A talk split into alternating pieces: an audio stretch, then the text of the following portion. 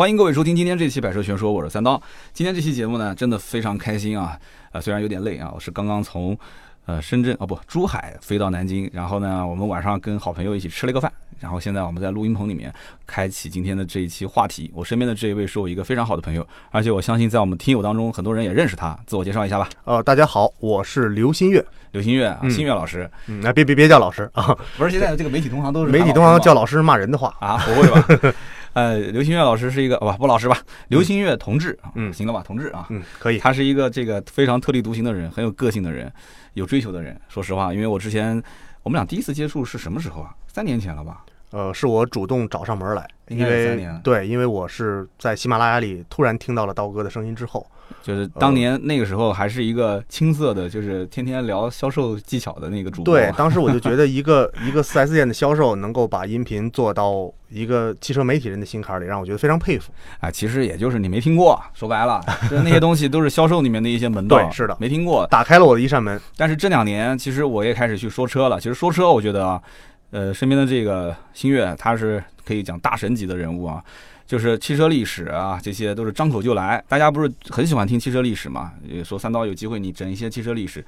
汽车历史其实我都不用整，就身边这一位，我只要去说，哎，改天有机会我们聊一聊这个老爷车的历史啊。哦，新月的脑子里面就是一一套就是什么叫做编年史是吧？呃，不能那么说吧，但是呢，就是最起码串起来的一些呃车的一些形象能够在我脑海里浮现出来。它有很多野史，有很多八卦。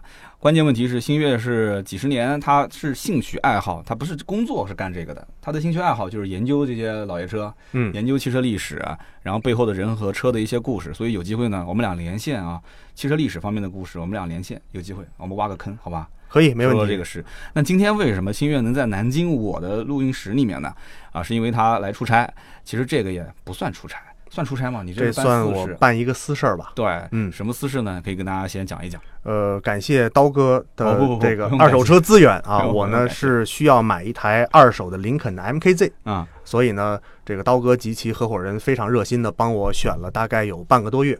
最终终于今天下午定金到账，然后成功的提档过户。然后这个听友讲说，这不就是刀哥忽悠你买了一台车嘛，对吧？刀哥今天有没有请你吃啊，请你喝啊，请你去那个啥 按个摩什么的？呃，小龙虾还是不错的，其他的还没有感受到。嗯，哎，其实说白了啊，就是呃，我们的听友跟我之间会有一个买买车的业务。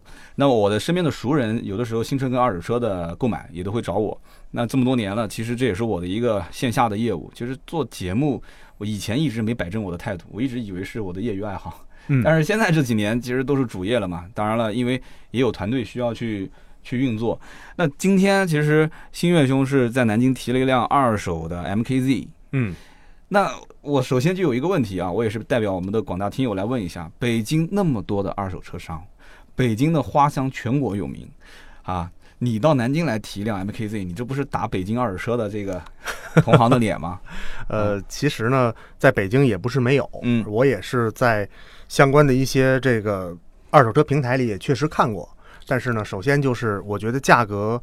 有些理想化，嗯，因为这是一辆小众车，嗯，小众车就应该有小众车的行情，应该有小众车的价格，嗯，所有的我们在二手车平台上看到的小众车，它的标价其实都是偏高的，嗯，然后呢，它的销售方往往都是车主而不是车行，嗯，车主呢，你如果电话过去，他一定会说，价格不谈，你可以来看车，嗯，你看车你必中，因为我爱死这个车了，但是对不起，你的爱好虽然也是我的爱好，但是我不认为我一个买二手车的人，跟金牛刀一样的一个消费理念的人啊，我不认为我会。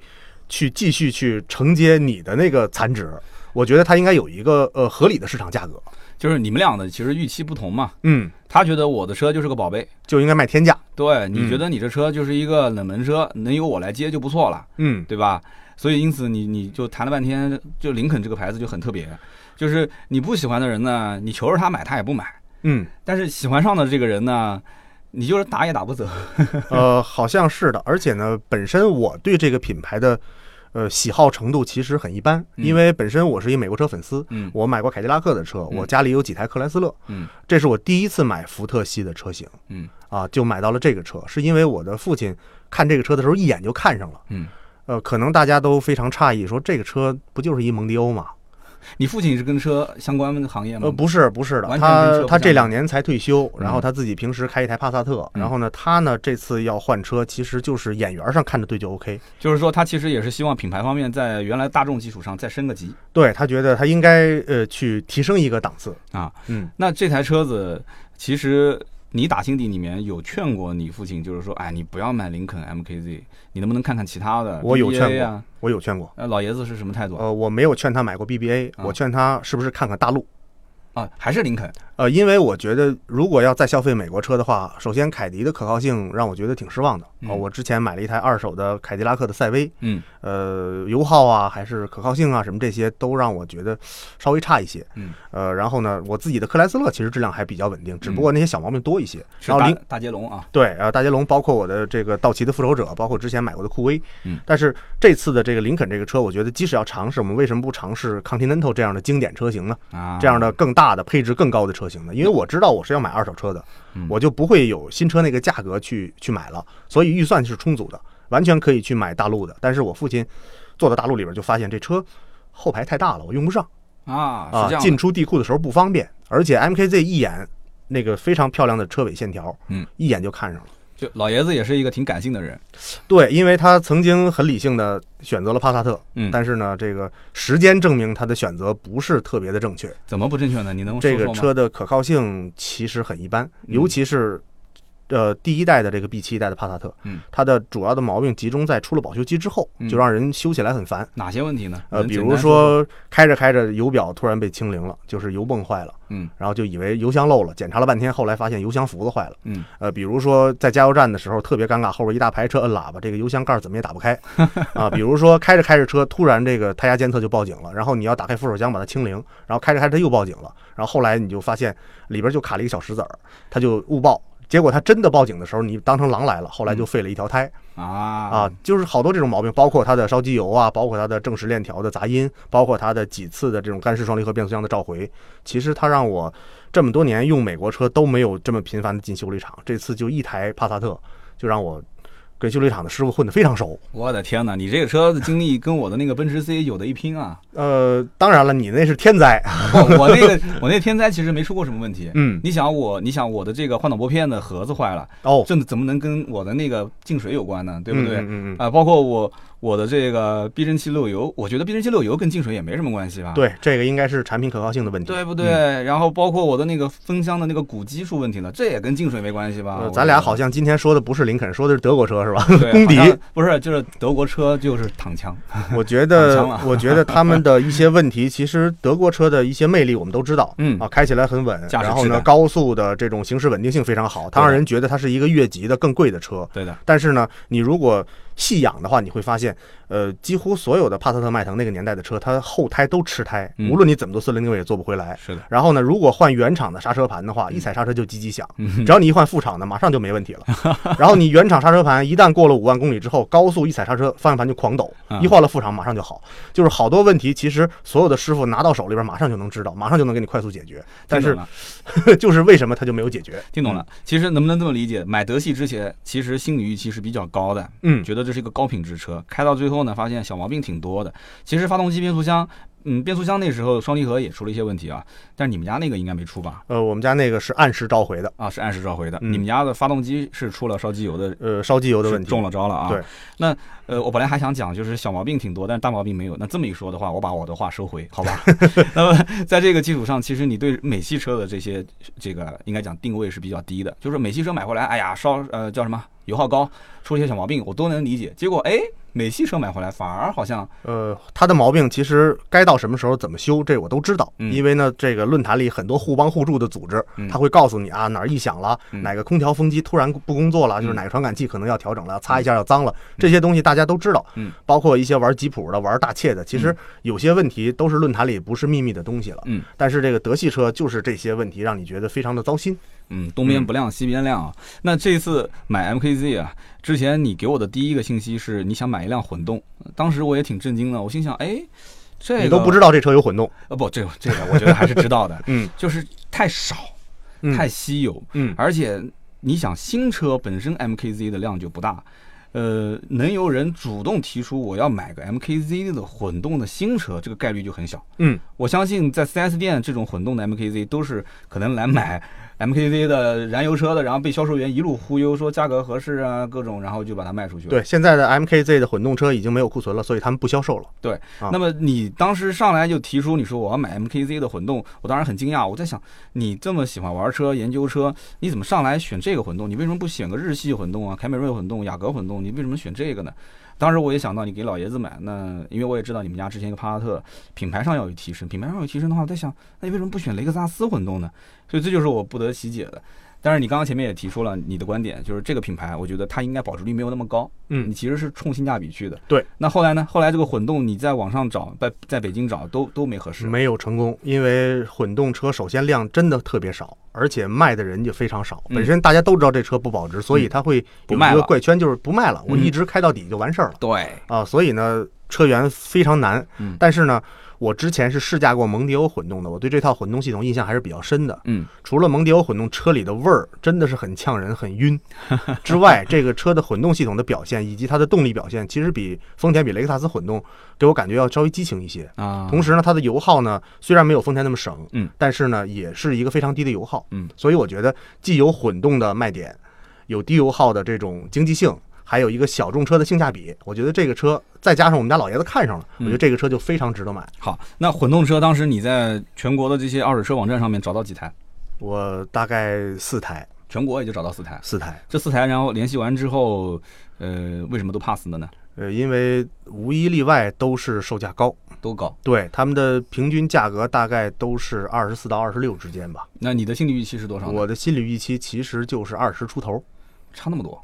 嗯嗯好，那当时就崩了，崩了之后呢，你跟我聊的当时的状态就是说，呃，退而求其次，燃油版也能接受，嗯但是车型不变，还是 MKZ。呃，我还提出了几个其他的选择，嗯比如说英菲尼迪的 Q70L 嗯嗯嗯和皇冠也都可以。对，嗯，那么就照着这样的一个思路去选车。其实大家啊，我们听友也可以去听一听，因为新月跟我也很熟。我们的每个听友其实现在咨询二手车的时候，总归会有一个状态是什么呢？上来就是说啊，我要买个二手车，十万块钱，你有什么推荐的？这个往往都很悬，对，因为因为你市面上十万块钱的二手车太多了。太多年份不同。对，如果如果我开一个奔驰 S 级，我撞树上，它也可能只值十万块钱，它也是个十万块钱的车，对对吧，？的对的。所以一般像新月这样的一个选车思路，为什么前面聊那么久呢？因为他懂车，他知道自己的目标是什么，再加上老爷子呢，这个他也了解他老爷子，就是老爷子看上了就不变了。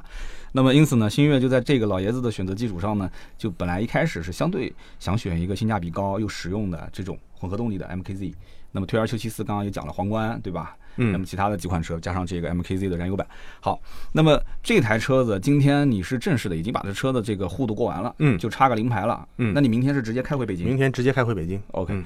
你、呃、也不是北京啊，你是开回呃，开回我老家河北，河北，嗯，你是挂这个河北的唐山的牌照，唐山的牌照，那这个排放标准都是没问题的，没问题的，国五的，都是国五。嗯，马上到七月一号就是国六 B 了，对，嗯很多人其实也在问说，哎呀，那么多国四、国五的车，将来是不是都都都不能交易、不能过户了？就这一点，我们也给大家提个醒。其实现在你看啊，今天新月来提的这辆车是国五的，那么唐山就是可以迁入国五的排放标准，嗯这是没有问题的。但是他如果过来迁买南京一辆车是国四的，那就不行了。嗯，对，没错，就是国四，首先就肯定是迁不到华北地区的，对华北地区进进不去。第二个就是国四在南京，呃，可以本地过户，但是呢，新月如果想挂个南京的牌照开走也不行，因为南京这边挂牌是需要有交社保，嗯，所以就是光办一暂住证已经不行了，对，所以嗯不行的。所以这种操作方式，有有人问，那行能，比方说新月看这款车，如果是国四怎么办？操作方式还是有的，呃，比方说可以带他去安徽上个牌。嗯，就是带新月去安徽的某一个能进国四的城市，同时也不限制上牌的条件，就是只要新月带着身份证过去，然后我们把户迁到安徽某个城市，我给他嗯上个牌，你就挂着个安徽牌开走，只要能开就行啊，我的大捷龙就是一个沪 C 牌照，啊，就是这么个逻辑。嗯所以呢，给大家也是在这个方面呢普及一个小知识啊。那么现在就是提了一台燃油版，对吧？，对，一台燃油版，我还专门去四 S 店去试驾了一下这个车。我之前在参加媒体试驾的时候，对这个车的印象不深。嗯然后呢，其实我是存了一点私心，嗯，我是想让我父亲死心，嗯，我就告诉他，我说这个车这么运动 啊，开起来肯定。就你你你一开就是一个老来少了，就不太对，跟你的格调不太符合，我就想带他去试驾一下。结果我爸说我看上了，我不去了，你去吧。老爷子连开都不想开。对，然后我我去试驾了，呃，当时的这个林肯的顾问就跟我说，他说：“先生，你开还是你们家这个老人开？”我说：“我们家老人开。”哎呦，你家老人开挺合适的，你开那不太合适。我说：“为什么呀？这么运动的车？”对啊，结果一上手发现，哇，这真的是我梦寐以求的美国车的驾驶感受。嗯，就是这个车的外观你看起来像一个蒙迪欧，但是对它跟蒙迪欧的操控感觉是完全不一样的。嗯。然后，呃，汽车之家的我的好朋友王壮，他也跟我说，他说：“谢老师千万别买那车，特别烂，嗯不如蒙迪欧好开，那就是一破车。但是如果按照一个小年轻的角度讲，它的动力，呃，它的发动机 2.0T 的功率不如蒙迪欧的这个高功率版高。对，然后呢，它的变速箱调教非常的肉，嗯非常的行云流水吧，嗯我说一个褒义词。然后它的这个电磁悬挂可以调节软硬，但是菜单要在三级以内，嗯，就是非常的不方便调节这个悬挂。一年调一次吧。对，然后呢，但是呢，它所带来的这种电这种气动悬挂所带来这种非常平稳的底盘的感觉，以及呢美系的大车带来的那种方向盘的非常愚钝的，嗯，让你非常舒适的嗜睡的感觉，让我觉得对，这就是我喜欢的美国车的感觉，这也是我这么多年一直选择美国车的一个原因。那老爷子估计开了这个车之后，再回想自己开的帕萨特，那就是天壤之别。对，它是完全不同的两个状态。对的，嗯，他现在退休了，可能心态心境啊也跟以前不一样了。嗯哎，他连开都不想开，其实无非就是这个车的气质符合我的要求，对吧？然后交给你这个任务，尽量能省钱的把它给买回来，OK，我们就相对经济性的去使用这款车。老爷子，你估计他能开几年？我估计如果他喜欢的话，他会一直往下开，一直开。然后一直开到他觉得电动车真的是完完全全能够替代了，一直到吧。我是按照这个目标来去找的，所以我要找一个车况呃一定要足够好的一个车。嗯，好，那聊到这件事情呢，今天这期节目的标题还没想好，但是我本来想列的是一个从此不想再买新车的汽车媒体同行啊。嗯，那其实你刚刚既然提到电车了，我之前私下也跟你在聊，你们家还有一辆这个江淮的 iEV 五，对，那不是新车，也是一辆二手车。嗯，一会儿我也想问一问，就是你现在的跟我聊天的这种状态，就是你是发了誓说我今后肯定不买新车了，就是我现在就是一个纯粹就是觉得二手车真的性价比非常非常高的这么一个心态的人。嗯好，那你们家那台江淮的 iEV 五可以跟大家也聊一聊吧？这是一台你当时淘到的二手的纯电车，对，那台车呢是在你录那个二手车的电动车节目之前啊我买的，然后后来买完你的车，买完这辆车之后，我听你的节目之后，我就哎呦，英雄所见略同。啊，就是我观点我不是金牛座，但是我也很金牛座，是吧？啊，对，其实新月家条件还是相当不错的，就是我我就不懂为什么你总是喜欢去淘二手车。而且总是淘这种冷门车型。对的，冷门车型有的时候我能理解，就是你可能还有一些情怀，还有一些对它的品牌的价值有些认同感，这些都是像你这样研究汽车文化的人可能会有的这些点，不像可能像我就特别务实，我反正我就从各种方面去分析这个产品本身的角度是不是在市场上它的价格跟价值是对等的。嗯而且我们俩可能我少一点文化层面的这种所所所考虑付出的成本啊，嗯，但是这个江淮的没文化没文化，很丑，熊猫眼。对啊，所以我就当时在想，你怎么会淘一个二手的 iEV 五？你能说说这个车的故事吗？呃，首先呢，这个这个级别的二这个级别这个年代的二手车，我们普遍的把它叫做一代车。一代车，这些车呢是等于是拿老百姓在做实验的一些实验类型的车型。你这是第五代，就是、呃，是江淮电动车的第五代。对呃，江淮人把它叫做五代车，但是其实前四代我觉得迭代速度挺快的，对，就是当时的发展速度很快，所以我们把它统称为一代车。一代车，然后呢，现在的特斯拉的 Model S 这些车型，就是特斯拉 Model X 这些车型，嗯包括往后的，包括我们的吉利的几何 A 这些车型，我愿意把它叫做二代车，二代车，因为它有了这个热管理系统，有了液冷系统，嗯，那它的充电不受温度的制约了。OK，所以呢，呃，我为什么要选择一个一代车呢？嗯首先就是这一代车在二代车出来之后，它的保值率几乎就就可以不算了，就是就是就是是铁价了，折价折的几乎是到底了。呃，非常到底了已嗯经。你像我那辆车，它的发票我看了，它的发票价格是十七万多，补贴后，对，补贴后十七万多，你想补贴前，它得是一多少钱的车？这个车是 NEDC 一百七，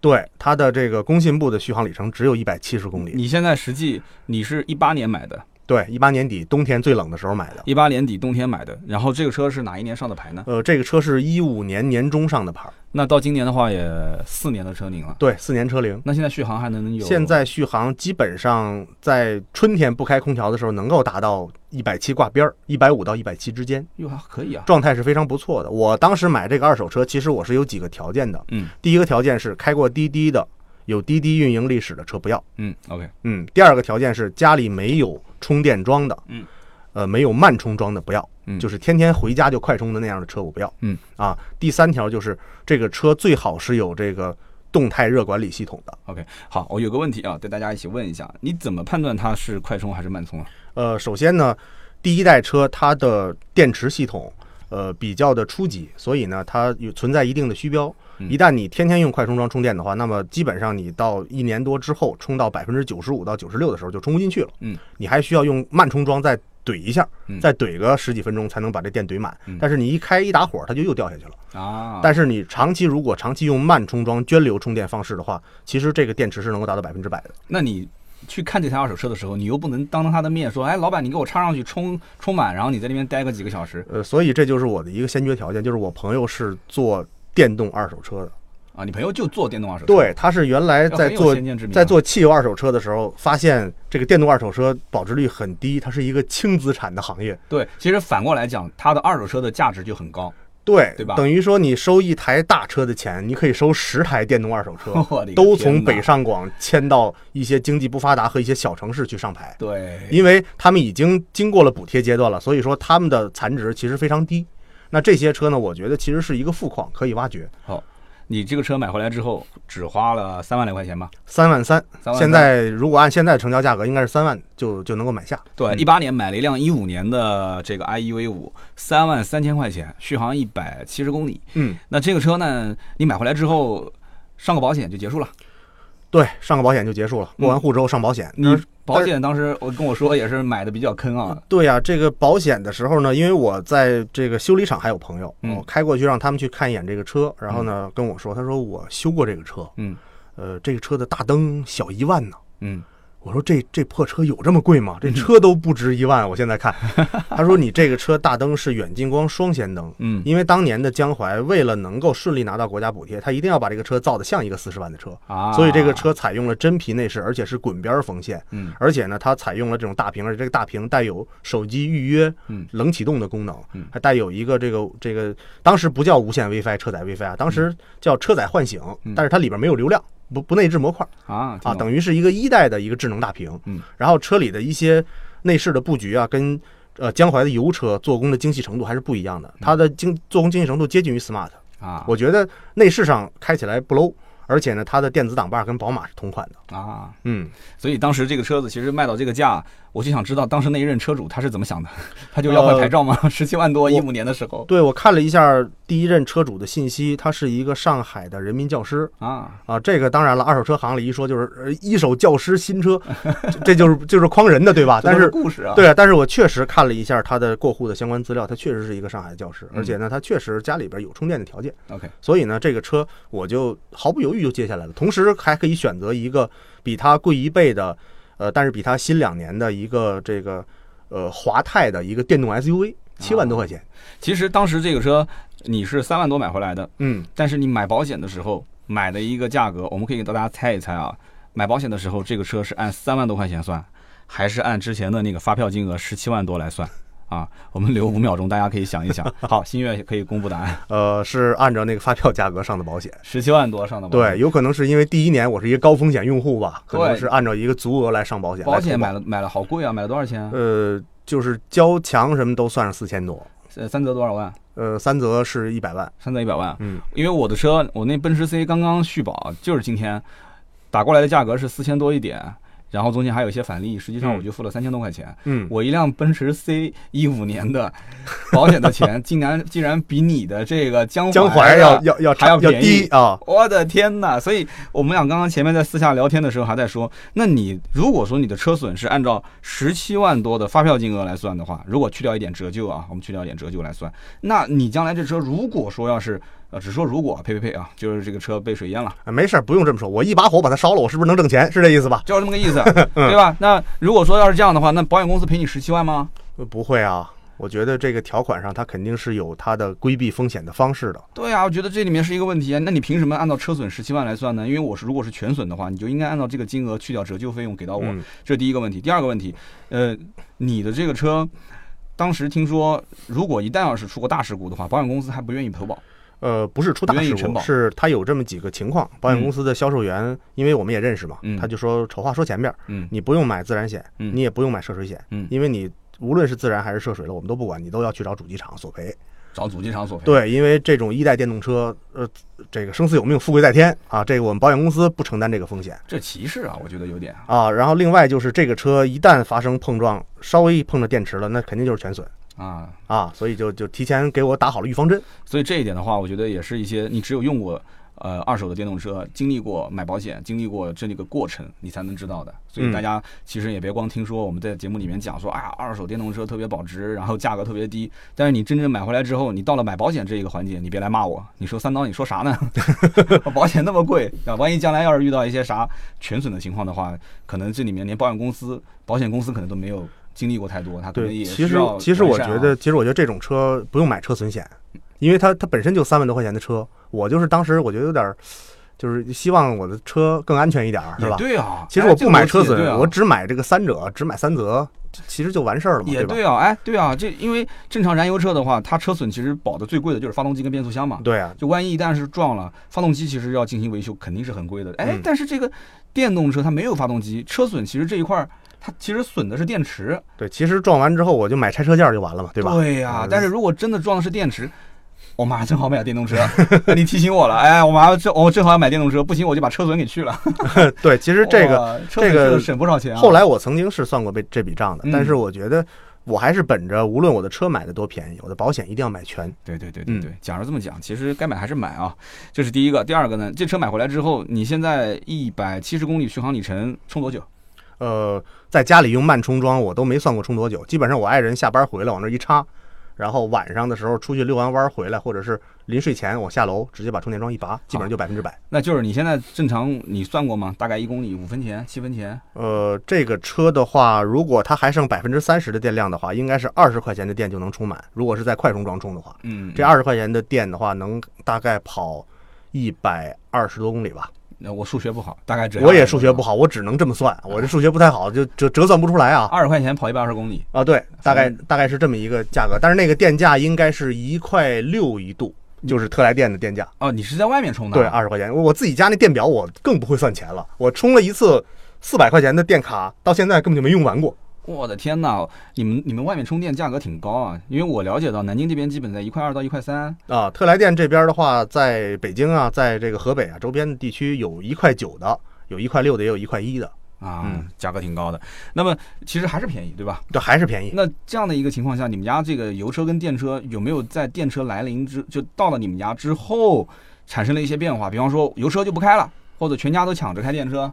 或者是呃，主要是因为这个河北地区在重污染的天气条件之下，经常会启动这个单双号啊。这个单双号一限行之后，因为我家有好多车嘛，然后大家就干脆就不想自己哪天限行了，直接就拿着电车钥匙就走了，所以就导致大家谁出去办事儿干什么都愿意开电车。一会儿一找，哎，那小小小白爬爬哪儿去了？就是大家就不习惯叫它 IEV 五，因为它非常绕嘴嘛，就管叫白爬爬，就管叫白爬爬，因为这个车爬爬什么意思？就就就爬爬是一个。北方的一个话吧，就是一种小爬虫的意思啊，叫爬爬。对，就说这小白爬爬哪去了？就是就是因为这车是一个银色车，而且呢，这个车它本身它是一个 A 零级的轿车，对，但是它的但是它的内部空间非常大，它的后备箱也非常大，嗯，导致了它的外观特别印度，嗯，就是看起来像把奥拓加了一个屁股的那种。那种两厢变三厢那种车，但是它的空间确实是一个非常实用的空间。OK，嗯，好，你们家现在有个白爬爬，家里面的人都爱开，又省钱又经济，出门带个布买个菜都挺好的。那你也不可能开这个车跑长途，对吧？这车跑不了长途，说实话真跑不了。行，那你们家因为还有其他的车备着，我们就再聊一下你的第三辆，都不止了，应该算第四辆了，就是你们家的这一台七座的大捷龙。嗯，这也是一个信仰之车，为什么呢？因为这台车呢，三点三的排量。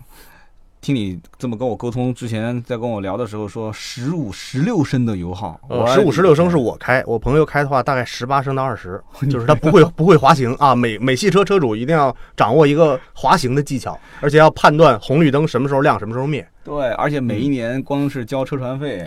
车船税的话，我这个不是顶格啊。如果是过了四点零的话，往上是顶格的。车船车船税应该六七千，我这个一年是四千多的车船税。对啊，光车船税要四千多。那这样的一辆大捷龙，你跟大家说说呗。因为我跟你情况其实挺类似的。我们家现在是有一辆丰田威驰，零八年的，你这个车还是个零六年的，我这是个零六年初的，零六年初，嗯，然后是一七年买的，对我一七年买的，也是一辆二手车。嗯，呃，我们家那台丰田我想卖，其实我问你，你这车会卖吗？你说你还不想卖，还想开。然后跟我说了很多一些你的想法，那就跟大家说说这个车的故事吧。就是首先在一七年的时候，你为什么买这个车？而且听说你买这车价格买的还非常高，对我这个车，很多人说昏了头了，昏了头了。对，当时因为我之前是有一台道奇酷威的，嗯就是呃七座车嗯，全家一家七口人出去玩嘛嗯，但是发现那个车空间我极度不满意，就是坐坐七个人太挤了。第三排几乎不能坐。对，但后来我就决定了，就是买七座车一定要带家人去体验。如果家人不体验的话，你你自己觉得可以是一定不可以的。就是买七座车一定要把全家的七口人都带着。对，最最少你要带四口人进去，而且第三排一定要感受一下，因为我父亲不坐那个酷威，不知道自己有幽闭恐惧症，啊坐到第三排之后血压升高，浑身冒冷汗，直接就从第三排就跳出来了。有那么夸张吗？真的非常夸张。然后以后我家一出门，只要用酷威，他就坐第一排，就就坐我旁边了，就再也不坐不 再也不去第三排了。那三排谁坐？呃，第三排是我儿子跟我爱人。啊，好，可以。啊，但是现在儿子呃个儿也大了，腿也长了嘛。然后这个酷威，当然一会儿我们要说他我为什么不要这酷威了。OK，呃，现在主要说大捷龙的问题，因为之前我是想买一台二手 GL 八的，嗯，因为在汽车圈里很多人都有，而且呢，这个政府部门工作人都知道 GL 八是一个最好用的公务用车，对，呃，但是后来我发现，在别克 4S 店里排队最长的、修车最多的就是 GL 八。它可能使用率比较高。一是使用频率比较高，二一个是 GL 八的发动机和它的变速箱在时间长了之后，嗯其实一些故障是很难彻底清除的。嗯，呃，这个和通用在中国把它的原本大排量的车生生改小了之后，可靠性变化了，其实是有关系的。对，通用其实就应该是原装进口那些大排量的引擎。呃，对，呃，我我之前买那凯迪拉克赛威的时候，一个三点六的赛威，我觉得可靠性已经非常不错了，但是人跟我说四点六赛威最好，根本就不会坏。嚯，然后再往上还有排量更大六点二的呢。我的天哪！所以你就会发现，其实他们是在憋着劲儿在中国卖车。憋着劲。对，嗯这一憋着劲儿就容易憋出病。对，然后呢，我觉得这个大捷龙的问题就是它太小众了。嗯嗯，在之前很多人在街上应该都见过，但是从来都不会去注意它，因为跟 GL 八比呢，它的尺寸上看起来不是那么特别大。对的。但是呢，所有人坐到我的车里都会说这车比 GL 八大。嗯。啊，因为它的空间感做得特别好，它是一个水滴型车身，它会让车的宽度达到一个最佳是。而且呢，这个车我一见到它，我就再也不会去买 GL 八了，因为它是目前世界上唯一的能够把第二排和第三排座椅全放倒了，放到地板之下的车。放到地板之下，因为这对车我也没经常接触啊。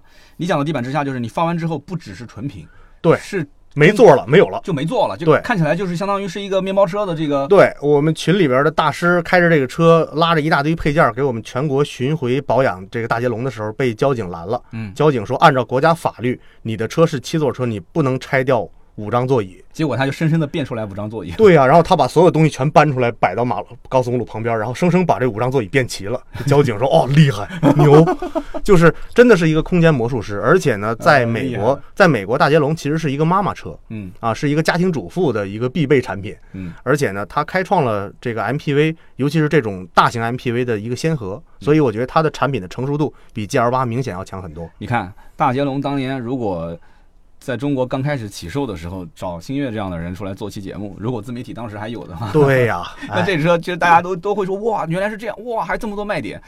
哎呀，就放到吉普克莱斯勒的这个店里面卖，就给就被就深深的变成了一个冷门车、库存车，我们叫做老皮鞋车。对，而且它当年是国产过的，它是在东南的生产线上国产过的。现在的奔驰的维亚诺的跟奔驰 V 级的生产线，就是当年大捷龙的生产线。你看，有这么多的故事，大家都嗯不知道。其实大捷龙现在就算二手车市场腾出一辆，我估计很多人看都不看一眼。对，是的。但是凡是接触过大捷龙的人，你像我们一家人去海南，嗯我都是要找一个朋友去开车拉着我们一家人到机场之后，他再把车开回去。啊，然后回来之后他就上瘾了，他说你也给我找一这车，嗯这车真舒服，而且空间真好嗯。我带我儿子去骑自行车嗯，我最多这辆大捷龙我后边拉了四个自行车我的天，啊，就是它真的是一个空间霸王霸主，无敌了。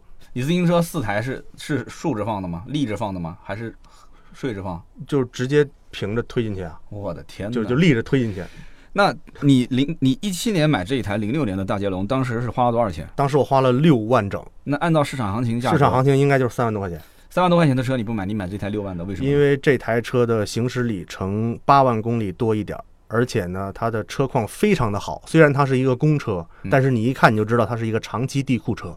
啊，它是一个长期封存的公车，嗯，所以当时我一点都没犹豫，当时卖家要六万六，而且非常的自信，说看车必中，嗯，然后我生生砍下了六千块钱，因为他也压了好长时间了，啊，嗯，六万块钱，还是比行情高了高了三万块钱，两万多三万。嗯，那你这是车买买回来之后有没有出过什么问题？呃，买过来之后到现在，我的大捷龙应该是我们这个大捷龙群里边儿，呃，极少去进行维修的，因为它啊之前使用的频率实在太低了。然后呢，我这次呢，拉着我的父亲、我老丈人、丈母娘，呃，我们一家人，呃，我孩子被老婆在家里带，嗯啊，我把他娘儿俩扔家里，我带着他们去呼伦贝尔一趟自驾，啊大概开了五千多公里吧，我自己一个人开下来，我是一个这个轻度腰椎间盘突出患者，啊但是这一路上我没换手。一个人开下来，而且整整个路程非常舒服，而且没有任何的故障发生。你这就快成大捷龙的广告了，这都是。呃，就无论怎么广告，我觉得还是要看车况嗯，啊。我这种车况，我觉得绝无仅有吧，对，就是你当年其实对于这个车况的投资，其实你现在回过头来想还是值的。绝对值。嗯那我现在反过来讲，你也别那个啊，大家都是熟人，你买个三万多的，留两万块钱修车呢，呃，其实也是可以的。就跟刚才我们聊，其实你不买车损也可以，对吧？对对对就是其实你金牛刀确实有更多的省钱的方式让我觉得我其实钱花多了。但是我觉得，省当你心省心。当当你淘到一款精品车况的车的时候，当你翻这个车已经有着小二十年历史的说明书的时候，嗯，你看到上一任车主那么精心的养这个车嗯，呃，两把全新的钥匙，那个塑料膜还在的时候，OK 然后你就会觉得非常的兴奋，感觉淘到宝了一样。OK，你这车现在开多少公里？哦，这个车现在已经跑了快十一万公里了。十一万，拿到手的时候八万，对，三万，那利用率还是蛮高的。呃，我们一家人只要是举家出行的话，必然要用它。我就是换一台车，我也要到地库里把它开出来。OK，嗯你前面跟我讲，你说家人出行如果两台车拿着对讲机的感觉和七个人在车里面的感觉是完全不一样的。嗯，那这一件事情呢，我觉得没有这个拥有过七座车、没有过这种旅行的感受的人，应该是光是用文字跟大家描述是没有这种想象空间的啊。呃，那这个车子现在目前来讲的话，在你们家就是不出行不开，对。然后偶尔导个限号什么的也开，那偶尔导个信号，但是它车太大了，所以大家都不愿意开都。不愿意开。嗯，那你们家七座一般出行都是怎么个分配形式呢？你、你媳妇儿、你孩子三个人，剩下来呢？呃，我丈人、丈母娘、我爸、我妈，因为这个、这个四个老人的关系相处的非常融洽，正好是一桌麻将牌哦啊，所以呢，就我们一家最需要的就是一台七座车。OK 啊。之前我也短暂的开过一段奔驰的威霆，九座的威霆，九座。但是后来发现它除了这个走高速要贵一些之外，对。这个坐起来感觉就不如那个七座车融洽。啊，啊。这个我父亲有可能在最后一排睡觉，啊，然后前面这个在打牌，然后怎么样？但是这个七座车呢，呃，我和我父亲和我老丈人，我们三个人交换在主驾驶、副驾驶跟第二排的中间的座位，嗯。然后后边的这几个女士就在后边唠家常啊、嗑瓜子儿啊。嗯嗯啊，然后呢，前面呢我会放一些音乐，然后可能会把这个 pad 挂到这个头枕上，嗯。后边的人去看一些小片儿什么的这些，嗯。所以给我感觉就是明显的，无论是距离感还是这种融洽的嗯感觉，七座车特别合适。七座更像是一个家用的私家车，对。九座更像是一个可能中巴车，对，没错，商用的你中巴车。你回头要喊，对，嗯哎，那坐最后一排的那个什么时候下？就对。这个感觉没人下就走了啊，啊，这个我懂了。那你们家这大捷龙其实给你带来的乐趣也是相当丰富的啊。嗯那么再加上前面的江淮叫什么小白爬爬，啊，对，小白爬爬，小白嗯爬爬啊，这个车子呢也是带来了很多的一些经济性，然后再加上这次你们家又要增加了一台 MKZ 啊嗯，OK。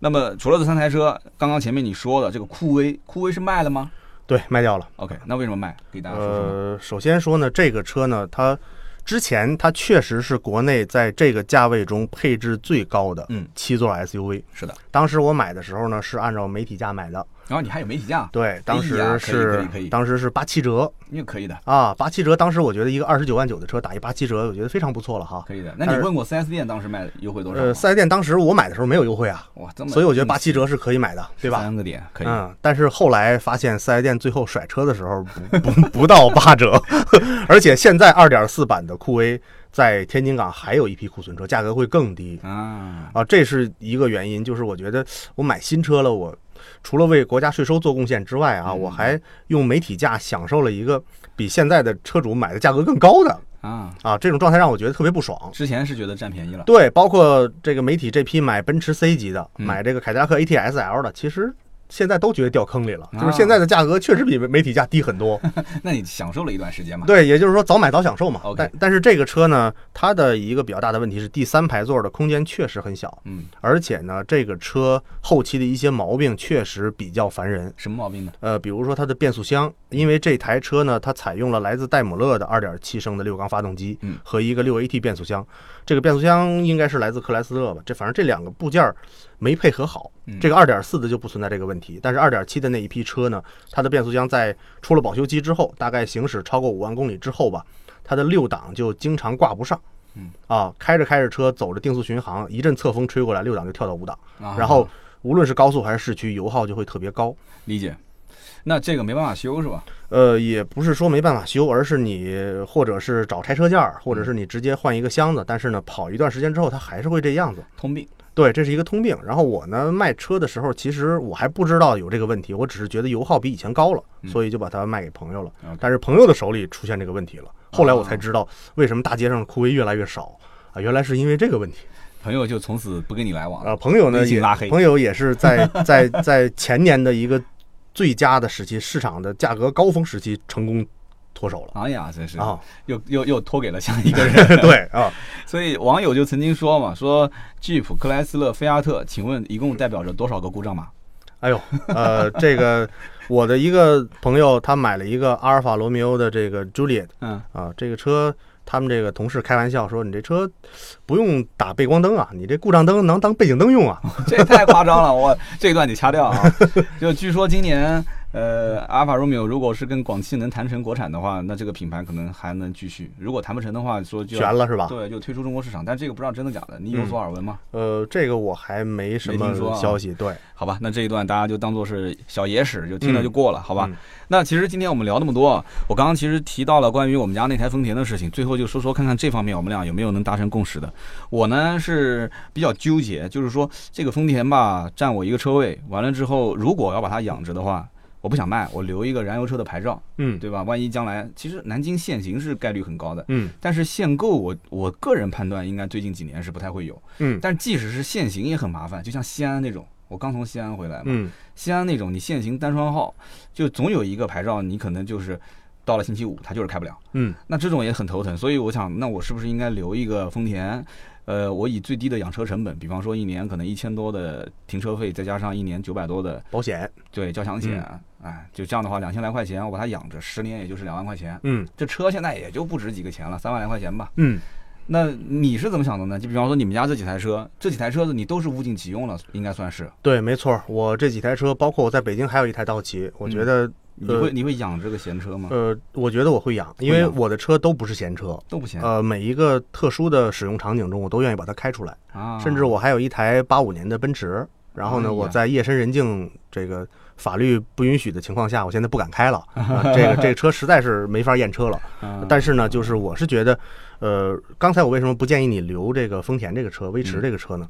就是因为我觉得这个车留起来没什么意思。对，就是它如果我们按照整个的汽车工业这个了若星辰的这个汽车工业来讲，它应该嗯就是一个星星点点闪烁的一个小繁星。它就是一个量产车，随时随地都能买得到的，也没有什么文化内涵。呃，如果你是一个 PT 或者是一个甲壳虫，是吧？啊或者是一 mini，我觉得它可以展现你的这种生活方式，展现你对于这个车型的理解，我觉得倒是可以留。但是呢，如果你是金牛刀啊，嗯我觉得如果按照保值率角度讲的话，其实它是一个呃市盈率非常低的一个死期存折的感觉，对，就是是吧放在手上再放个两年三年，它它其实就也不会有贬值太多。嗯，这就是为什么我不太想把它蹬掉的一个原因。我还是把它跟它的这个贬值率和它的这个保值率之间的比例，以及将来南京会不会限牌、占不占号，嗯，这个其实到占号的那个时候就叫做保牌利器了。对，没错但是。但是从我的出发点来讲呢，我这台 MKZ 我如果开上二十年的话，我开了二十年的林肯，对对吧？我买新车的话，二十万出头的这个价格，我只能买到一台蒙迪欧的中配、中低配，呃中高配，能买到中高配。买这个这个金牛座能满意低配，对对吧？然后我我如果我的大捷龙继续往下开的话，那我依然是一个懂生活的人，我依然是一个拥有着空间魔术师的车主，OK，对吧？所以我觉得我的这些车之所以能够到我家，我觉得一方面也是缘分，另一方面也是我汽车媒体的一个经历。对的。我更愿意跟大家分享的是拥有这些小众车型的一些乐趣。对所以大家看得出啊，这星月兄是一个很有生活情趣的人，是一个对于他所想要买的不，我觉得应该不仅仅是车，因为你还喜欢他，他喜欢玩表。嗯有机会我跟新月去去回到老家之后，我们俩也可以连线去聊一聊天。就他对表也有很多的心得，就他是一个对他自己喜欢的那个领域会研究的很深，然后会有自己理解的这样的一个人。所以因此呢，我们今天在节目当中啊听了这么多，我们刚刚前面从燃油车到新能源车，甚至到这种美国的这种偏舒适的驾驶感受的这种大排量的车型，新月都给了一个点评。那么今天这期节目不知道大家是怎么想的？那无论如何，我觉得这期节目呢，大家可以分享一下自己的感受，就是在我们今天聊到这几个点上啊，新能源我们也说了，这几期我说新能源说的真的比较多。嗯二手车前面我也刚说过，新月今天这期节目有点类似像我前几期的总结，嗯，哈，新能源大排量，然后就是信息量比较大，是吧？对二嗯二手电动车，然后我个人觉得啊，其实呃有机会我一定是要跟新月去聊汽车历史的。这里面因为他还有一个身份，可能呃也也也在节目里面预先告知一下也没关系，就是跟很多汽车高层都关系比较好啊啊，这个是一个我的一个业余爱好吧，对业余交际的爱好。对，嗯而且他你想他本来就是河北人。对吧？河北就有一个大家都熟知的汽车品牌，对不对？我骂那个品牌骂的比较狠。哎，嗯没关系的。所以在这个品牌当中，他也知道很多的一些故事，所以有机会我们就可以先从这个品牌入手啊，河北这个品牌，然后新月作为一个本地人、本地媒体。我们可以多爆点料出来。新月是一个非常敢爆料的人。好的，那么其实今天这以上这么多内容，就是我和新月聊天的一个记录吧。嗯，啊，我们俩没怎么准备，对吧？呃，这这是对脱稿没稿嘛，就是脱稿。不，嗯其实有准备。我们嗯吃龙虾的时候，已经把今天这一段聊了一遍了，嗯，所以我们今天是一边聊着，这口口里面喷着这龙虾味儿哈。但是但是还是每一次聊都会有新东西，对吧？对对，但是你我就问你，今天南京龙虾吃的开不开心？开心。好不好吃？第一次吃这种蒜香味儿的，蒜蓉，那蒜蓉味儿太开心了。哇，这龙虾今天真的而且刀哥来了四斤，还还赠一斤是吧？三斤赠一斤是？吧？三斤赠一斤，哇天，这吃了四斤彻底吃爽了，大排量，挺好这是大排量。行啊，我也欢迎有故事的我们的听友来南京啊，我来招待。这是吃龙虾的季节，过了这个季吃羊肉，羊肉季节过了以后吃螃蟹啊，来我招待。只要你带故事，我带龙虾，我带螃蟹，我有螃蟹，你有故事，就欢迎来我的直播间，就像新月兄一样啊。虽然我们是很多年认识的兄弟，但是只要来了以后你有故事，我们可以瞬间成为兄弟，是吧？嗯，好，以上就是今天节目所有的内容，感谢大家的收听和陪伴。那么今天关于我们节目的内容，一些互动的话题呢，呃，大家可以去想一想，如果是个二手的电动车，你会买吗？对不对？包括像新月这样子，买一个七座的这么大排量的一个冷门的一个大捷龙，你能接受吗？你对于七座车或者是五座车，你是怎么看的啊？包括你们家如果是个二胎家庭，你是不是就会首选买个 MPV，还是买一个七座 SUV 啊？包括我们今天聊的，就是今天那个 M MKZ 的这种选购，帮自己家的老爷子买车，老爷子就一眼看中了一款车，可是这个车又是个冷门车型，你会像新月这样子就坚持认定老爷子的观点不改变，但是呢，在他的基础上去帮他尽量的去选购一款，嗯就是价格啊、品质啊都相对比较合适的车型，你会这样子选吗？还是说你就是拼命的说服你家老爷子说不要买，不要买，你 买你想要开的那个车是吧？好的，那么每期节目下方的留言呢，我们都会抽取三位啊，赠送价值一百六十八元的芥末绿燃油添加剂啊，留言是对主播最大的支持。用过芥末绿吗？用过，啊，真用过。好的，好的。我也是媒体嘛，对吧？嗯，啊、行，没问题。好，那么以上就是节目所有的内容。那么如果想要咨询新车跟二手车的价格，也可以加我们的微信啊，四六四幺五二五四。好的，那么今天这期节目呢就到这里啊，感谢星月，感谢各位听友的陪伴，我们下期节目接着聊，拜拜。那么下面呢是关于上一期节目的留言互动环节。上一期节目我们聊的是换一个角度看官方改装版的本田新思域。呃，上期节目在上线的时候也出了一个小插曲，喜马拉雅的这个服务器好像出了点问题，所以呢，很多人看到标题了，但是点进去没有声音啊，有的甚至就刷不出来，所以就在群里面问我们怎么回事。后来我们也是紧急的跟喜马拉雅的相关的技术部门沟通，说这个不是我一个节目的问题啊，好像是后台啊服务器出了点 bug。最近呢，好像喜马拉雅的这个迭代和升级，呃，系统不是很稳定，所以呢，大家多多见谅啊。希望今天这一期节目还是正常的。那么上期节目很多的好朋友留言互动，呃，很多人写的非常不错。那么我精挑细选啊，找了几个比较有代表性的，不一定都和车有关，但是呢，大家所有的留言我肯定是都看了。最近实在是太忙，所以呃，我最近这两天会陆陆续续的跟这些有有提问、有观点的去评论互动一下。那么上期节目呢，我看到有一位叫做。OKB 零 NPRYU 七 F 二一九 NMV 四 LR，这个是因为没改名字还是怎么回事？就这么长。他说啊，作为一个北美版时代思域的车主啊，我感觉国内的改装啊，更多像是一个改外观，呃，刷一波流量。但是呢，北美版的思域的中期的改款更像是一个小升级。其实呢，我认为啊，时代的思域改款的精髓应该是中控屏更加的人性化。一六款的中控屏虚拟按键在开车的时候其实很不好用，特别是空调的风量调节，还有就是每一次要和副驾驶讲解如何使用中控的音量调节，这些都非常分散司机的一个注意力。当时在美国的整个的消费者就对这方面的这个诟病是非常的厉害，所以在小小改款当中啊，本田是对此做了一个虚拟按键的实体化设计，也算是一个优化。但是呢，这个设计我看啊，国内版本在图片上。好像并没有，并没有改啊，并没有引入，所以我认为这个必须要吐槽一下。那么其实本田针对这个十八寸轮毂版本的，呃，就是车型在调教方面也做了一些改变。那因为国内没有这个十八寸轮毂的版本嘛，所以也比较遗憾。那么在驾驶感受方面，其实呃，因为它是二三五的胎宽嘛，十八寸轮毂，所以呢，它和普通的二幺五的胎宽其实。驾驶感受，它是为了要让他们俩保持一致啊，做了一些调教。本田呢这一代的引擎也是啊，这一代引擎提升了六匹马力，但是官方说法就是油耗没有基本上没有改变。他说我呢认为东本不引进，就是这个版本可能是出于这个成本的考虑。其实国内的思域价格和北美的思域的价格对比，国内思域价格还是很美丽的啊，很美丽的。呃，我算是比较早在美国买思域的车主，我当时买的是思域的顶配。当时在没有优惠的情况下，落地差不多三万两千美金。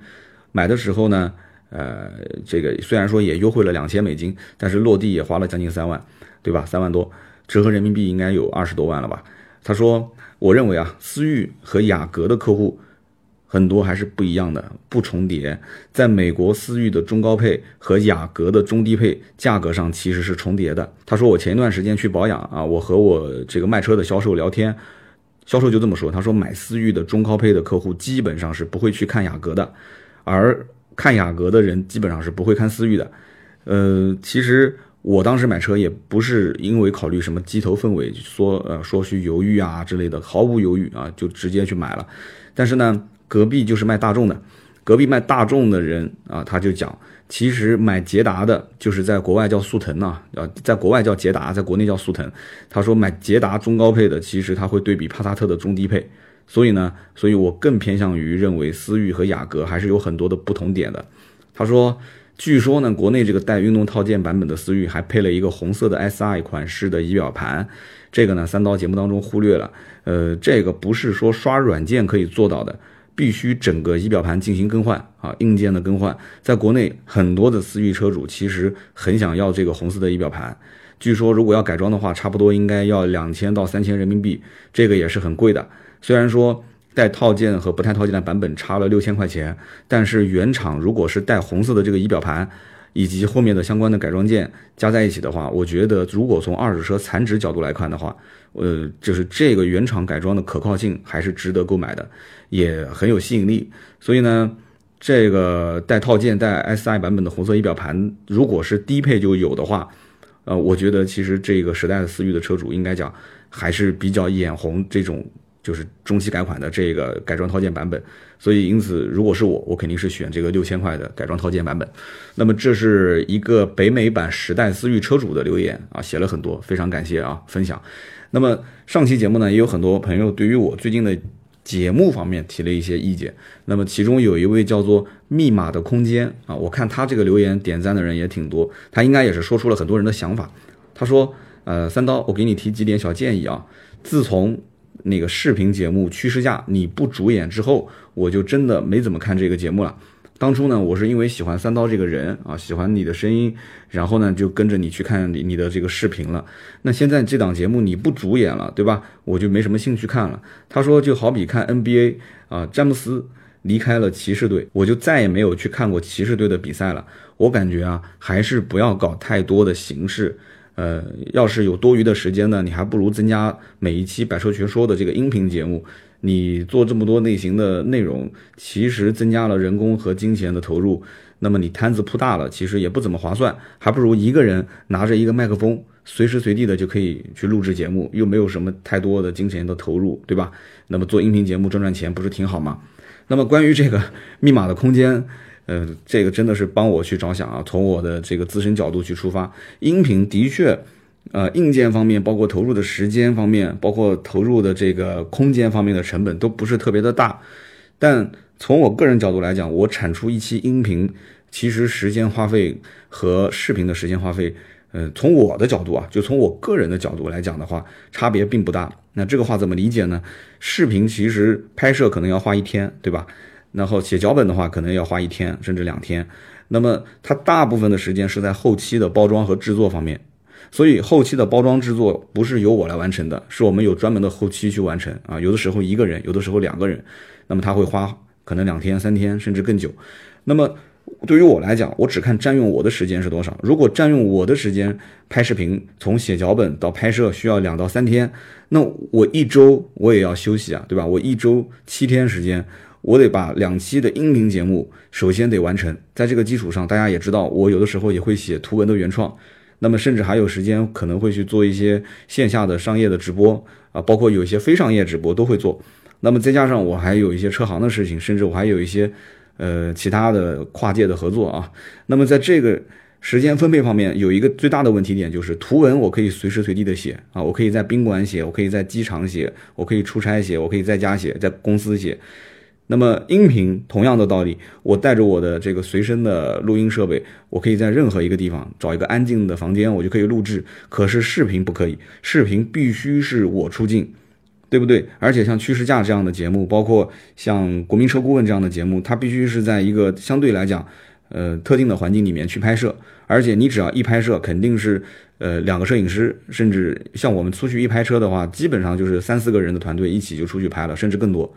那么大家必须要把时间要要要集中在一起啊，那么同时还要借车。你看，基本上能做汽车类视频的人，他的汽车的资源就是借车的资源是非常非常好的。随随便便的，今天我们听友当中，如果说让你去拍，你可能说，哎，那我要去做一个车评，我也能借到车啊，我身边那么多人都有车，好的，没有问题。且不说你的朋友借你车会不会遇到困难，我就算大家都愿意借，你把身边的朋友这一圈全部借完之后，你找谁借？厂家借你车吗？我在南京，其实厂家借我车几乎是没有的。至今为止，厂家说借我一辆车让我拍，到目前都没有，都其实还是我的私下的关系啊。有的是 4S 店的试驾车，有的是我们卖出去的一些客户的车，大概就是这么样一个情况。所以呢，呃，这里面面临的困难点还是蛮多的。那么在这个前提条件下，我就肯定得有所取舍。我是希望我的内容能够自己去生成。那么在这个过程中，如果什么事情都我抓，什么事情都是我冲在最前面。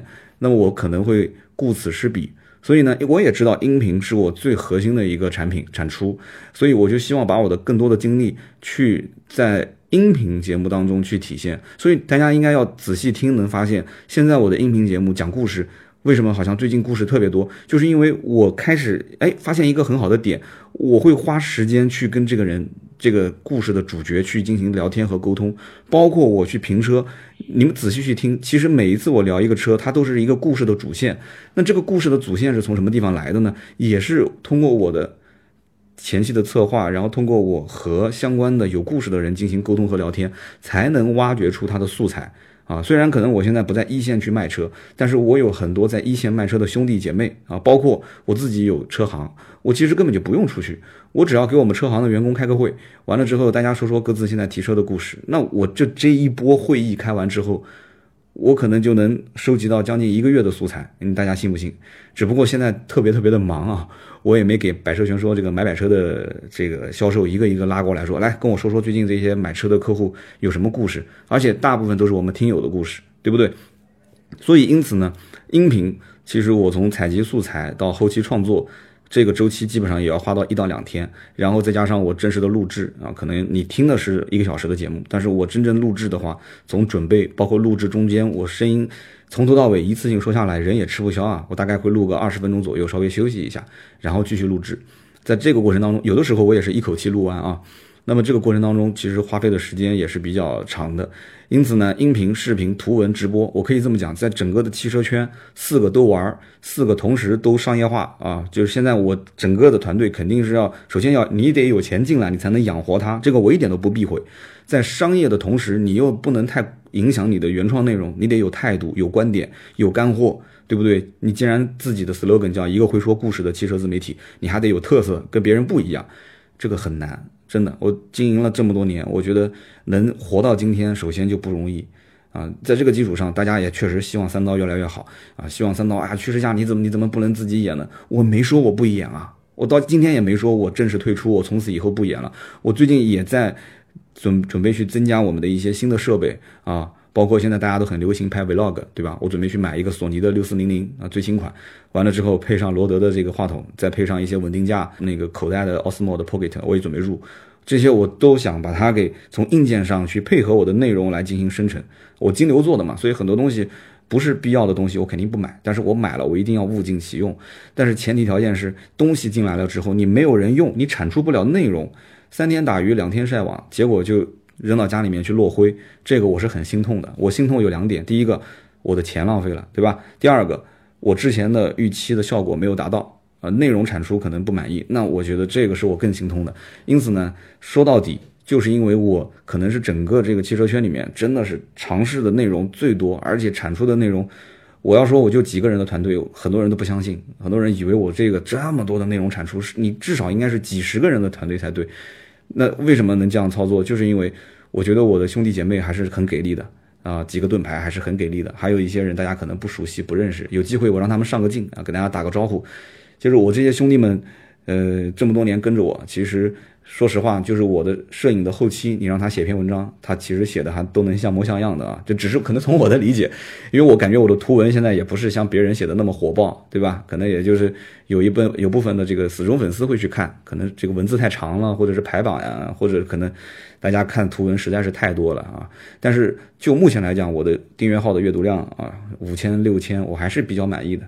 因为根据我的后台的粉丝基数来讲的话，我的打开率还是非常高的。有的时候要是这个车比较热门，或者我写的话题可能相对来讲，呃，比较的啊，这个这个那个一些的话，甚至能八千、九千、一万多啊，那我觉得我是还是蛮呃感谢各位的支持。所以因此视频啊，我还是会上镜的。只不过呢，我现在想把我的精力先腾到我的音频方面，而且今年一直在说啊，音频我想做一档付费的啊，把我的这些销售的技巧。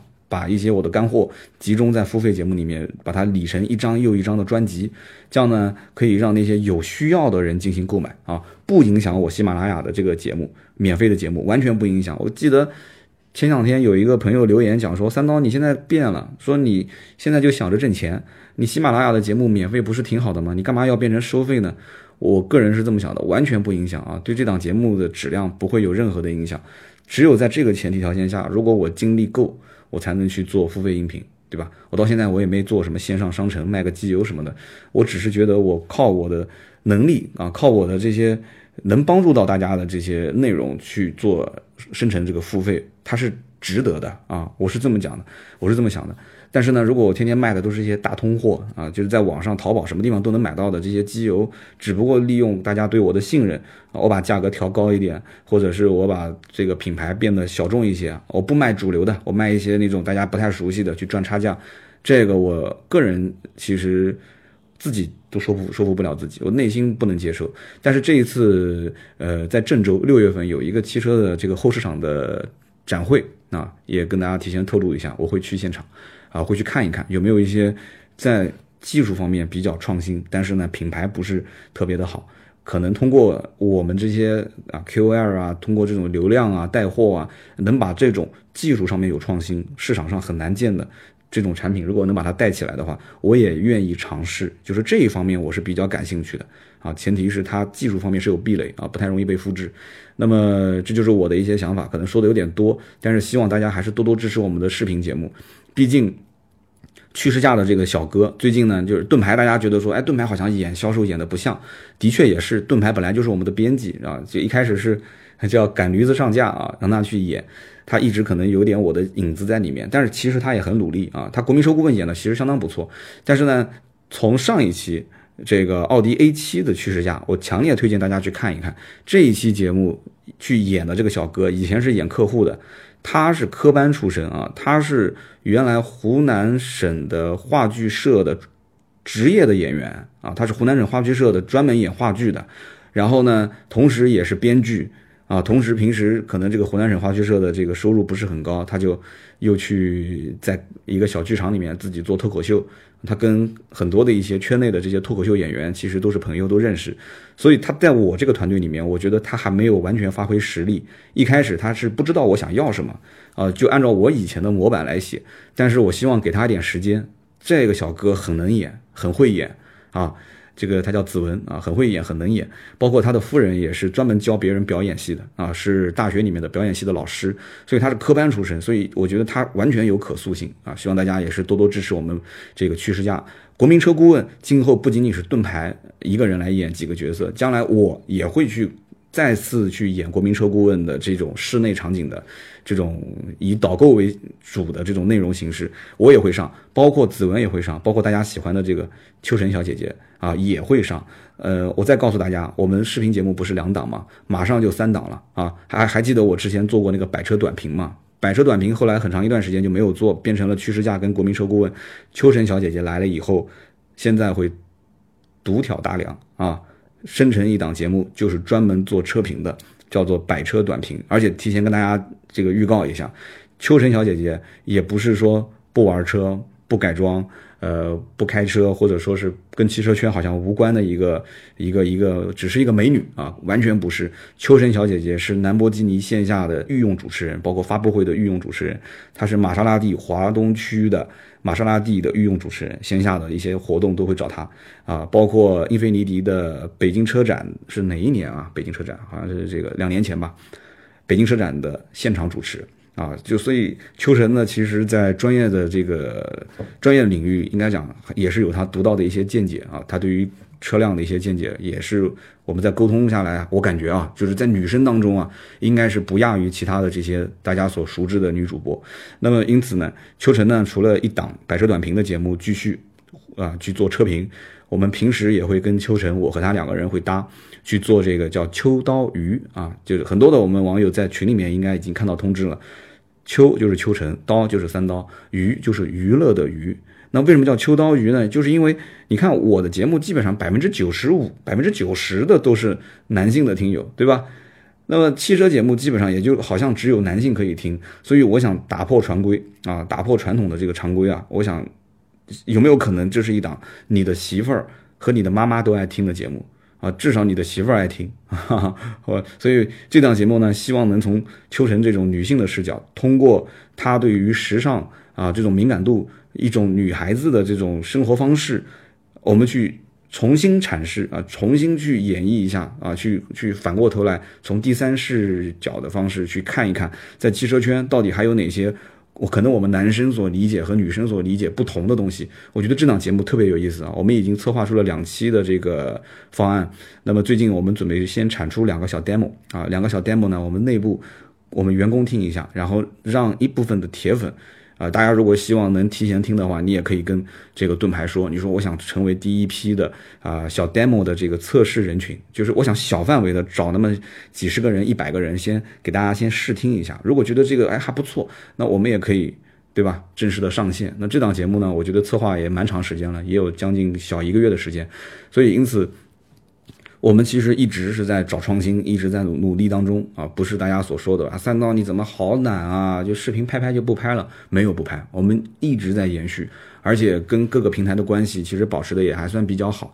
我一个在南京的团队，要人没人，要钱没钱，完了之后要平台资源没有平台资源，能到今天能走到这一步，我觉得真的是很多的好朋友在帮我啊，北京的朋友在帮我，上海的朋友在帮我，那最根本的还是这么多的好朋友，这么多粉丝支持我，才能走到今天。这个不是说那些哎呀，就好像是很很冠冕堂皇的话，这是我发自内心的想法。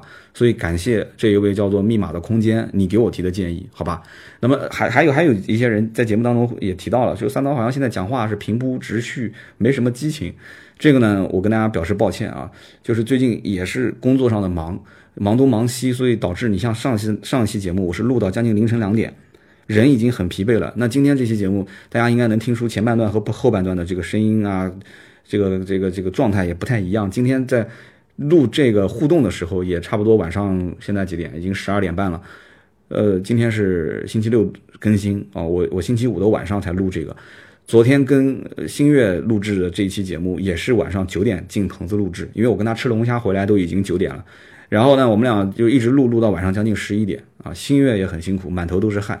其实我觉得也蛮辛苦的，因为我早上才从才从珠海回来，回来的路上还把包丢在珠海了，急急忙忙的打电话联系找包，找到之后，然后又赶去找新月，跟新月去吃饭，吃完饭回来录制，录制完之后，才刚刚还没喘一口气，今天上班，今天上完班晚上回来录互动，就大概是这么一个节奏，所以。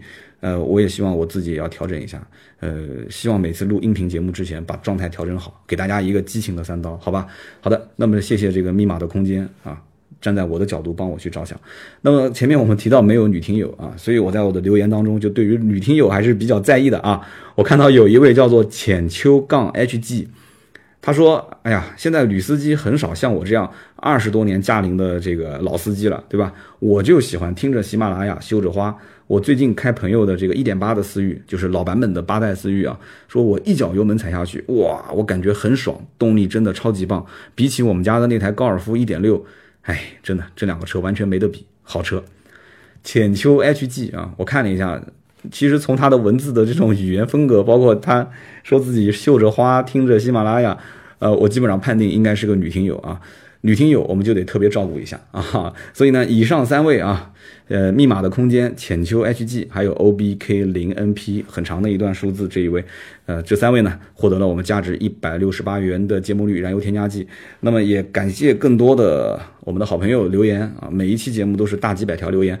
但是我只能抽三条，所以我真的很遗憾啊！就是对大家的留言，不是说不好，而是说真的我只能抽三条，因为拿得出手的东西也就是这个了。那么最近一段时间，我一直跟大家讲，我说我要去做一点东西，做点东西，不是舍不得钱，而是我想做的东西呢，要印上我们自己的 logo，呃，印上我们自己的一些带设计感的这种东西。但是这个设计是个大难题啊，因为我们没有自己的美工。然后，然后我找这个兼职的设计师呢。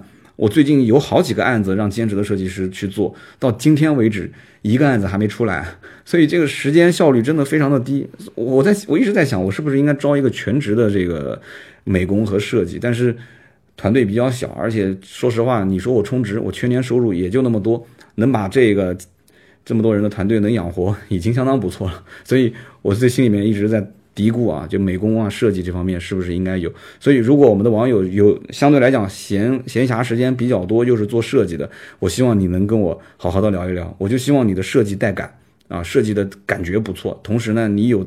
一部分的这种兼职的时间，费用都好谈啊，绝对不会让你免费劳动，费用都好谈，你好跟我沟通就可以，也可以加我们盾牌的微信，好吧？